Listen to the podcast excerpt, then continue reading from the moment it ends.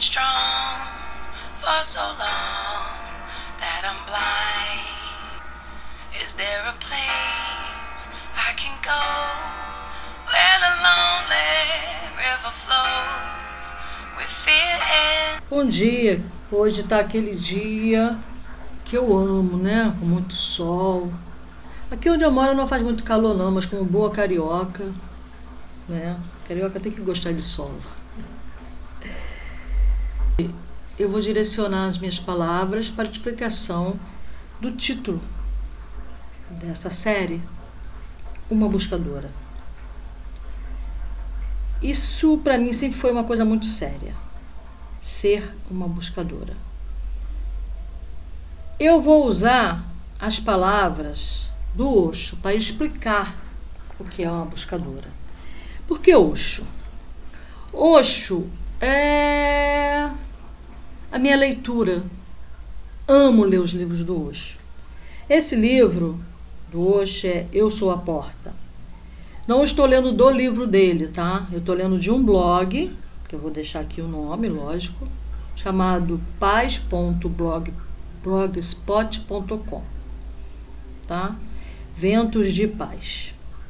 Não estou vendo aqui, ainda não vi até agora o nome do dono da página. Bom, enfim, ele criou esse, ele tirou esse texto desse livro e é o texto que eu vou usar para explicar o que é um buscador. Porque não tem ninguém melhor para explicar isso do que Osho, né? O título é O Buscador Espiritual, Osho. Dentro desse livro tem a seguinte pergunta: Osho, me diga o que significa ser um buscador espiritual? Em primeiro lugar, resposta do Osho, significa duas coisas. Uma, que a vida tal como é exercida exteriormente não é completa. A vida tal como é conhecida de fora não tem sentido. No momento em que alguém se torna alerta para o fato de que toda essa vida é uma coisa sem sentido, a busca se inicia. Bom, vou parar a leitura aí, porque isso, isso faz muito sentido para mim. Tá? Só vou terminar esse pedacinho aqui. Essa é a parte negativa.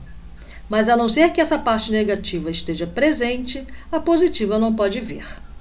Né? Isso é lógico, né? Só a sombra porque é a luz. Muito bem, estou considerando aqui a sombra como negativo e a luz como positivo, tá?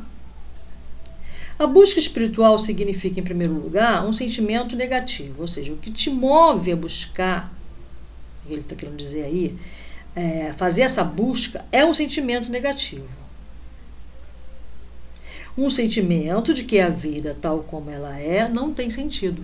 Então, agora, é, vou dar um, um, um depoimento pessoal, uma coisa que eu vivi quando eu constava com 9 anos de idade, 9 para 10 anos.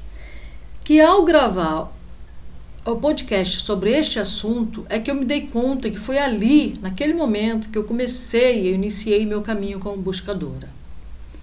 Então, na época, meu tio que vivia comigo, com a minha mãe comigo, faleceu. Ele quiser uma é, pulmonar, ele tinha 32 anos.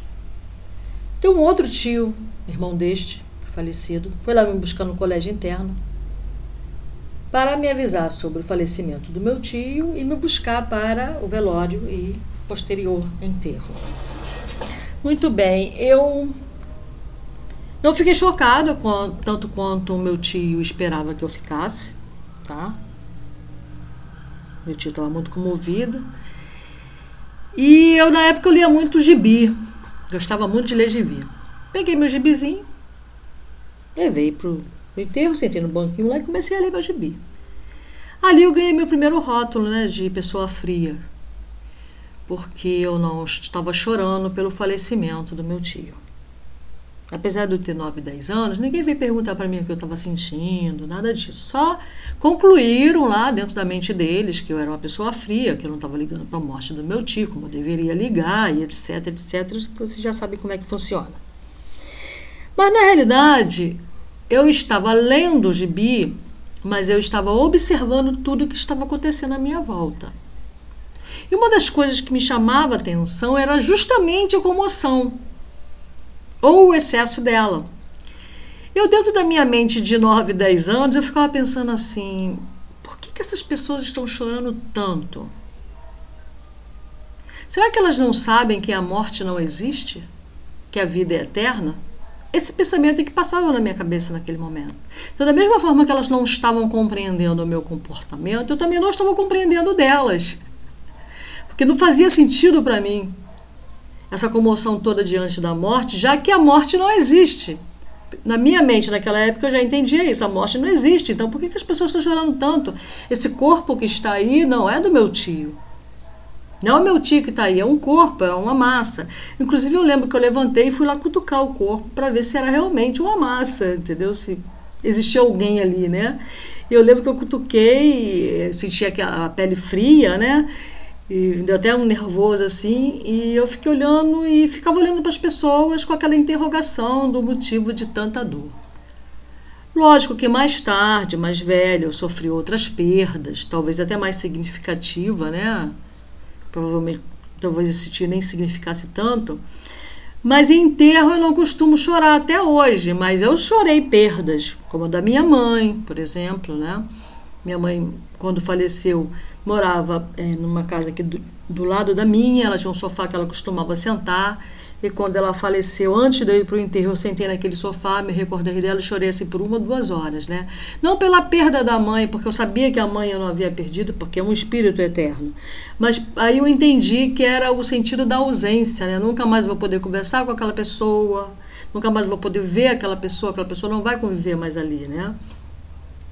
Aí eu lembrava da, dos momentos engraçados dela, cômicos tal, e aí chorei muito enxuguei as lágrimas e fui para o enterro, porque ninguém precisa ver minhas lágrimas, é assim que eu entendo, né? Eu não estou ali para chorar diante das pessoas. E outras perdas até que de pessoas que nem conviveram comigo, que eu senti muito, senti muito pesar, entendeu? No falecimento, como o Renato Russo, por exemplo. Meu Deus, nada a ver, né? Nossa, senti muita pena. Até hoje, quando eu escuto música do Renato Russo, eu falo, ah, Renato, você não está mais aqui, nunca mais tu escreveu uma letra para a gente ouvir. Mas, brincadeiras à parte, o assunto é muito sério. Muito bem. Eu fui para o enterro e foi isso que eu pensei. E foi ali, agora, agora, nesse instante que eu estou falando, é nesse momento aqui que eu estou gravando o podcast, é que eu entendi que ali eu comecei a ser uma buscadora. Principalmente do entendimento é, do comportamento humano, apesar de não ter me formado em psicologia e ter me formado em física. Coisa louca, né?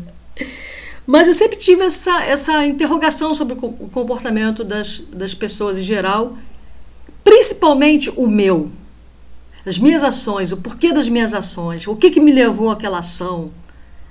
Eu sempre fui observadora de mim mesma. Isso é uma característica de um buscador ser observador de si mesmo. Ele não está preocupado com o que o outro, de uma forma geral, faz ou pensa. Eu me preocupo com por que, que, eu, que eu tomei aquela ação. Por que, que eu fiz aquilo? O que, que me levou a pensar aquilo? Por que, que eu penso aquilo? Sabe? É uma, uma, uma, um questionamento que não acaba nunca. É muito louco. É uma angústia que eu tinha até bem pouco tempo, tipo há 10 anos, eu tinha uma angústia em mim que eu confundia com um problema respiratório, tamanha era a angústia. Eu vivia num som, fazia um. Sabe? Eu nunca procurei um médico, mas eu, eu sentia essa, essa dificuldade de respirar. E essa dificuldade de respirar estava justamente muito interligada com a angústia que eu sentia no viver, porque eu nunca vi sentido na vida. E eu vivo e vivia nessa procura desse sentido. Entendeu? Isso é um buscador. Ele fala aqui no texto: para um buscador, nada permanece conclusivo, né? Você passa pela vida toda em tal agonia, em tamanho inferno e nada conclusivo é alcançado. E essa agonia é que faz com que a gente busca, né? É, então ele coloca isso como lado negativo da busca. Mas na realidade é esse lado negativo é que impulsiona a busca em si tá? É, quando você se torna realmente alerta para o fato da insignificância da vida como é vivida, sua busca com, comumente começa, porque você não pode ficar tranquilo com uma vida sem sentido. Exato, é por isso que eu amo o Osho. O Osho, ele fala o que eu penso. Entendeu? Por isso que eu amo muito a leitura do Osho. Eu me identifico demais com a leitura dele. Com uma vida sem sentido, um abismo é criado entre você e tudo que a vida é. Uma brecha intransponível cresce, tornando-se mais e mais larga. Você se sente desamparado. Nossa, como, como, como eu entendo essas palavras? Como eu entendo essas palavras? Hoje em dia, eu não tenho mais essa angústia, esse, essa falta de ar, tá? Porque eu encontrei em meu caminho o Espiritismo. Eu sou espiritua, espiritualista universal, não sou afiliada a nenhuma casa necessariamente. Mas eu é, só parei de sentir essa angústia, né, essa falta, a ponto de sentir essa falta de ar, quando eu conheci a Casa Bezerra de Menezes de Caridade ali na, na, na Silva Gomes, número 39, em Cascadura. É uma egrégora sensacional aquela casa. E foi ali que eu fui parar pela dor. Houve um, um distúrbio em casa que acabou fazendo com que eu conhecesse a casa. E a partir do momento que eu passei daquele portão para dentro, essa falta de ar pela angústia, parou. Porque ali eu conheci eh, o espírito, o, o espírito André Luiz, conhecido como André Luiz, que escrevia através do Chico Xavier, e não parei mais a leitura. E dali eu entendi muita coisa da minha vivência, da minha vida, sabe? Essa angústia, essa, essa, essa pergunta infinita. Muitas delas foram respondidas, nem todas. É, porque eu continuo sendo essa buscadora, porque eu ainda tenho muitas questões para resolver, tá? Aí ele continuou. É, então, a busca por alguma coisa significativa, feliz, é iniciada. Essa é a segunda parte, a parte positiva. Busca espiritual significa chegar a um acordo com a realidade atual, não com uma projeção sonhadora. Toda a nossa vida é apenas uma projeção, sonhos projetados. Né? A nossa vida foi criada para ser, né? Por exemplo, a minha mãe ela era frustrada porque ela não pôde ser médica, ela queria, ela queria ser doutora, queria se formar em medicina. Então, o sonho dela, ela, ela projetou em mim o sonho de eu vir a ser médica. Que absurdo. Mas muitos pais fazem isso mesmo, né? Mas deixa para lá. Então, ele continua aqui. Ela não existe para conhecer o que é, existe para se obter o que é desejado. Então ele fala aqui, numa parte do texto, que o ser humano, nós, seres humanos, vivemos em busca de desejos, de realizar desejos, de realizar sonhos, né? E muitas vezes a maioria de nós não conseguimos realizar esses sonhos, esses projetos, e ficamos frustrados. Mas eu vou pular um pouco essa parte e vou de novo aqui para o que é busca espiritual. Busca espiritual significa conhecer essa parte negativa. Esse desejar é a raiz causal da frustração. Desejar é criar um inferno por livre e espontânea vontade. Desejar é estar no mundo. Ser mundano é desejar e continuar desejando, sem nunca tornar-se alerta de que cada desejo não dá em nada além de frustrações. Uma vez que você se torna alerta para isso, então não mais deseja, ou seu único desejo é conhecer o que realmente é. Nesse momento você decide: não continuarei projetando a mim mesmo, conhecerei o que é. Bom, nesse ponto eu vou contar uma história para vocês que aconteceu comigo. Aliás, eu já contei essa história para várias pessoas que talvez estejam me ouvindo já. Ah, eu conheço essa história.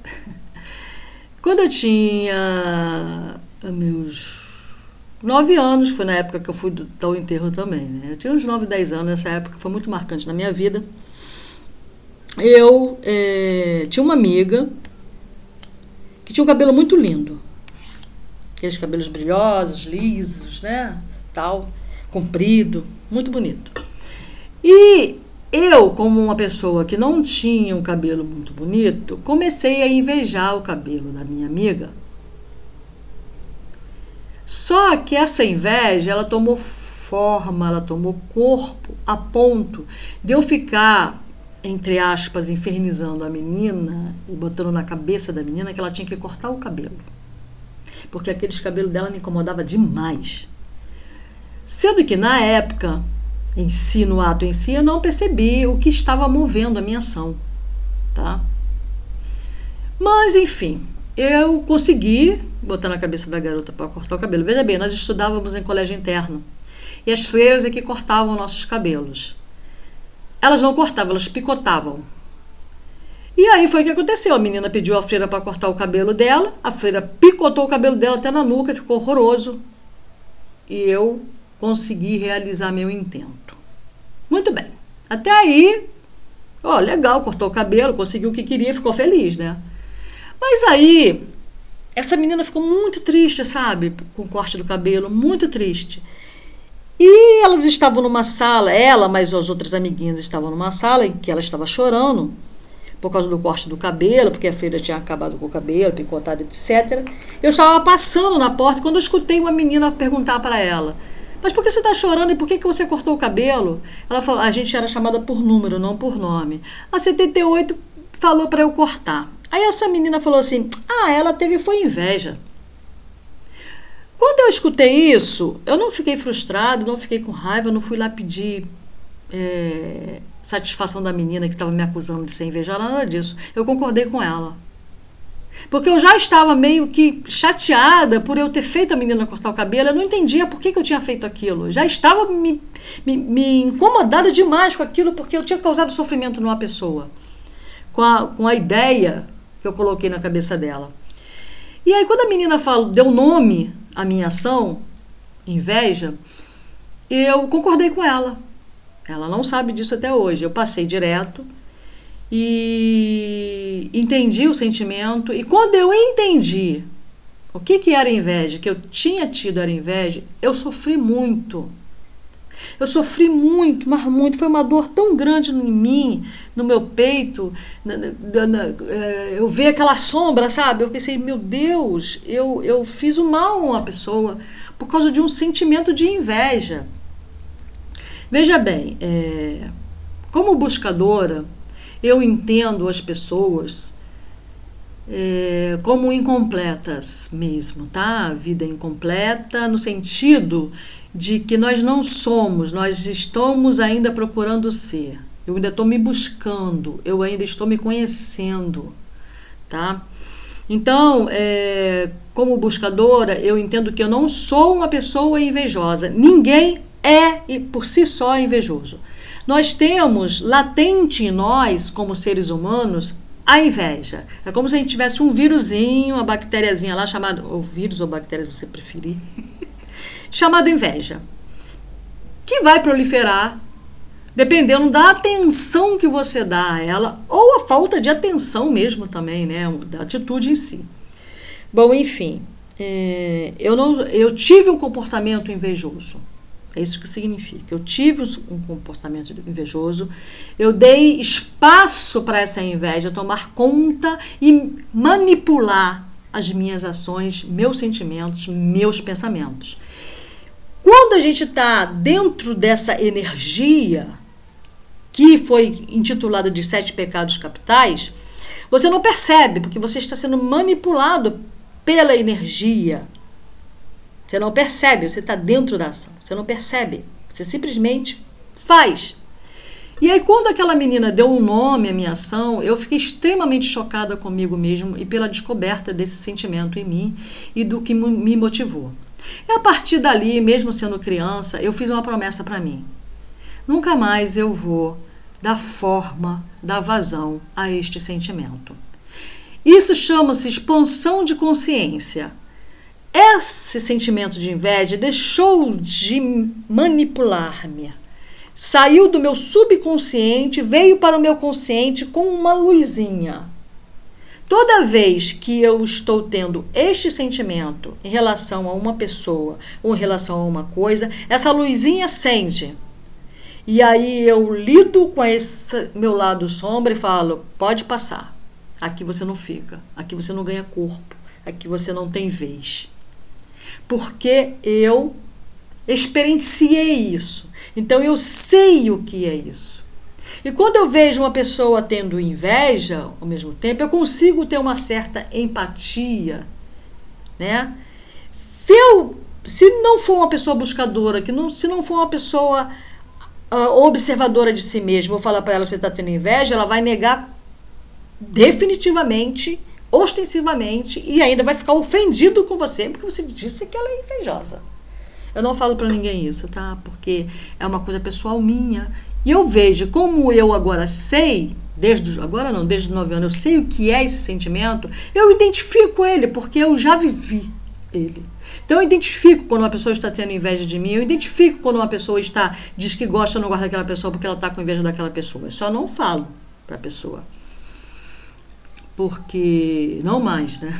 Algumas vezes eu acho que eu falei eu, e aí tive essa experiência de que a pessoa se ofendeu, a pessoa entende como se fosse um xingamento.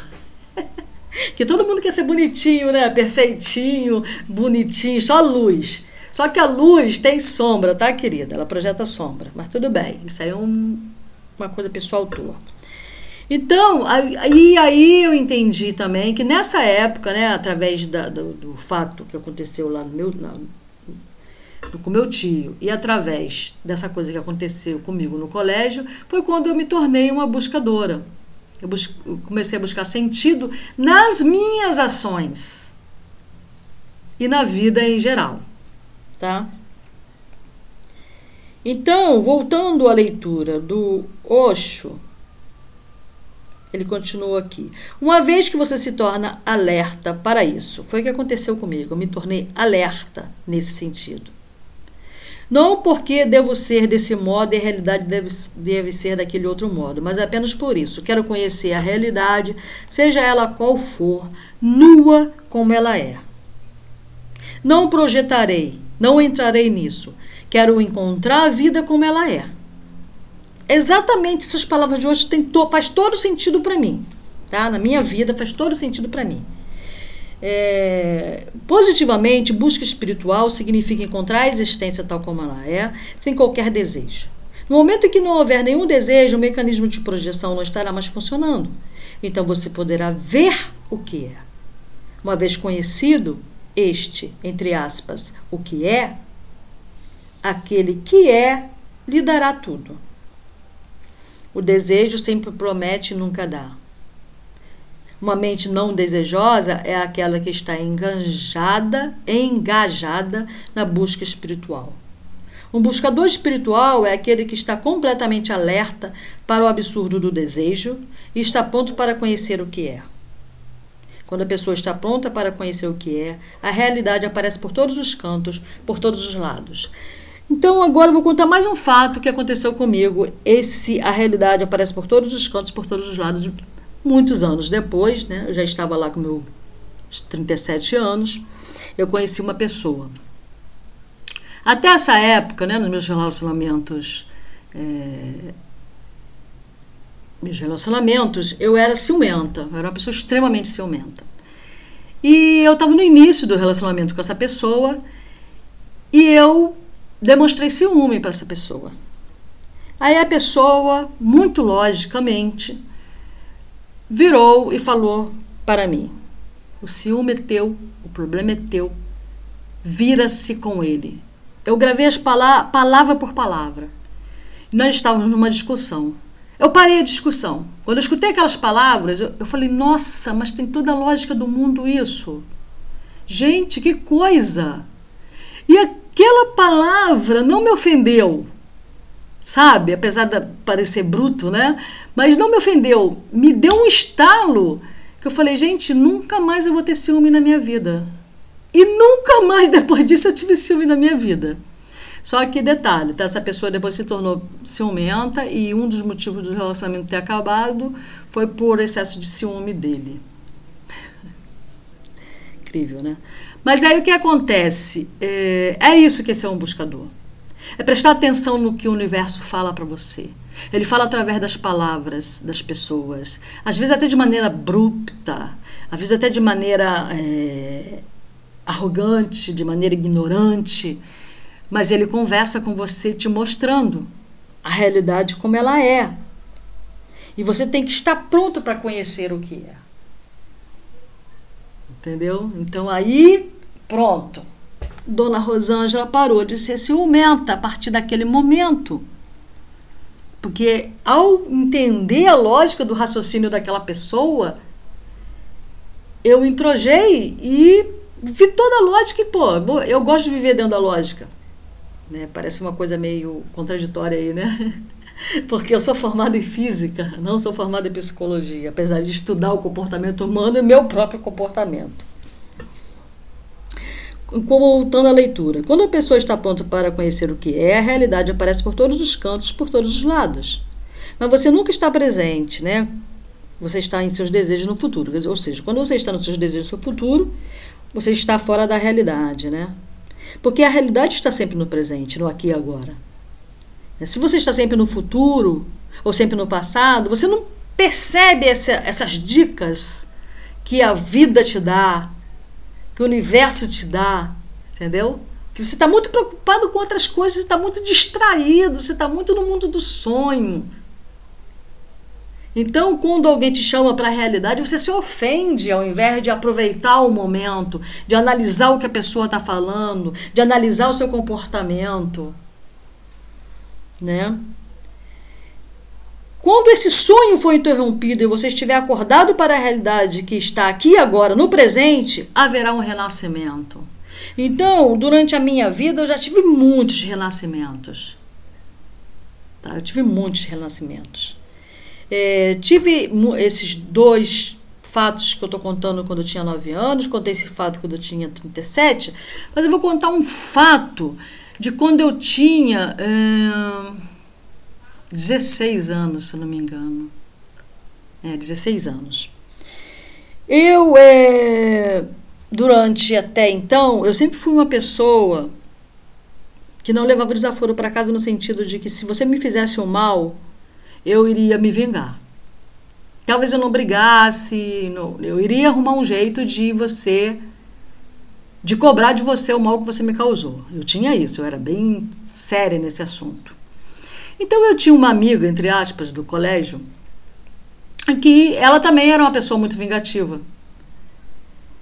E nós ficamos numa disputa mental, sabe? Nós não brigávamos fisicamente. E aí ela aprontou uma para mim. Não, minto.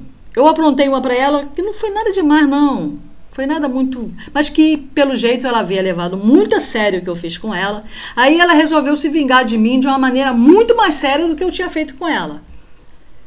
Eu até gostei do que ela fez, mas ao mesmo tempo achei a ação dela de traíra. Resolvi me vingar dela também. E acabou como? Acabou com ela chorando e eu amagoando terrivelmente, porque a mente aqui da menina, da senhora, é, era muito inteligente, para maquia, muito maquiavélica. Enfim, tudo bem, passou. Acabou comigo, entre aspas, ganhando. Porque era um da lá da cá, um da lá da cá.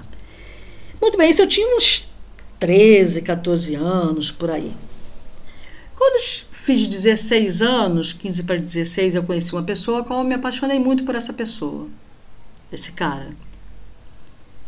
E aí, não vou contar a história toda, mas aconteceu uma situação dentro desse relacionamento em que esse cara me fez uma coisa muito feia, muito ruim. Ele me traiu, tá? Ele me traiu com outra pessoa.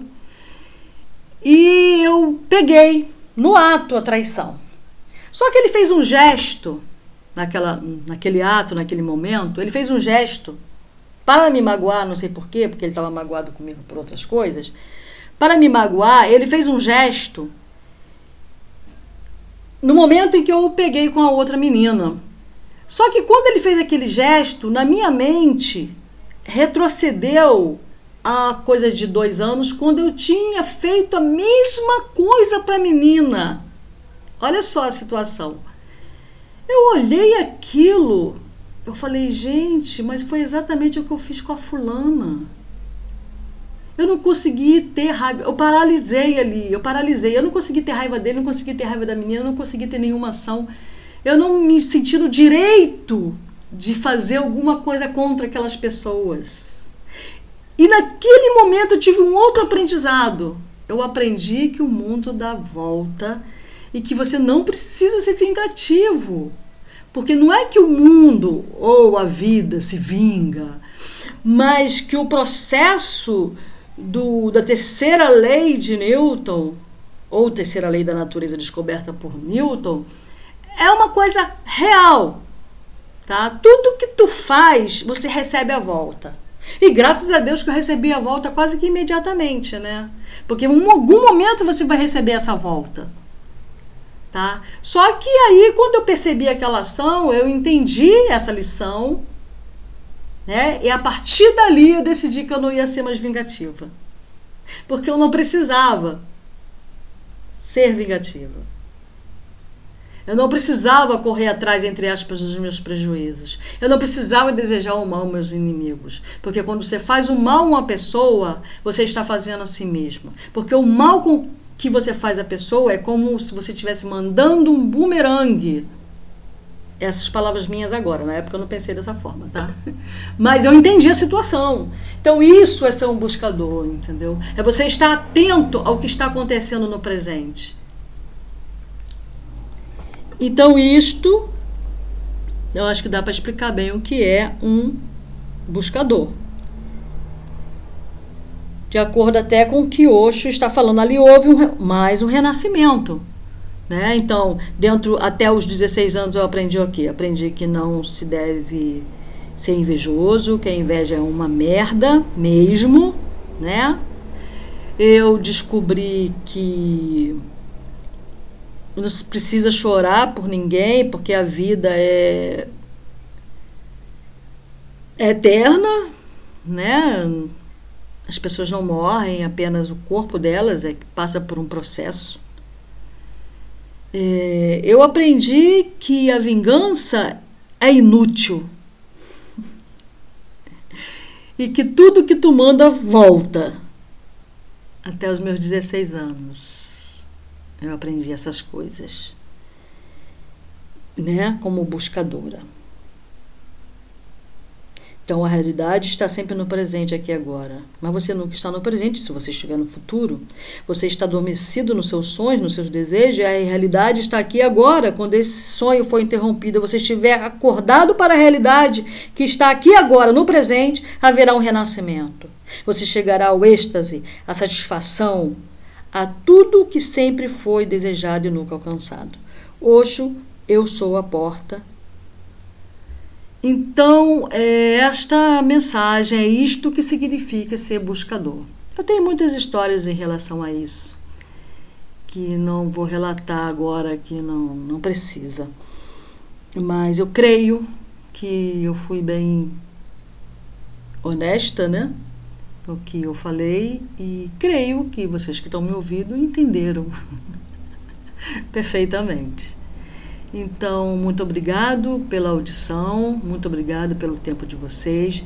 Espero que tenha servido para alguma coisa, que tenha ajudado vocês em alguma coisa, as minhas experiências, né, o meu testemunho de vida. Hallelujah, hallelujah, let me in.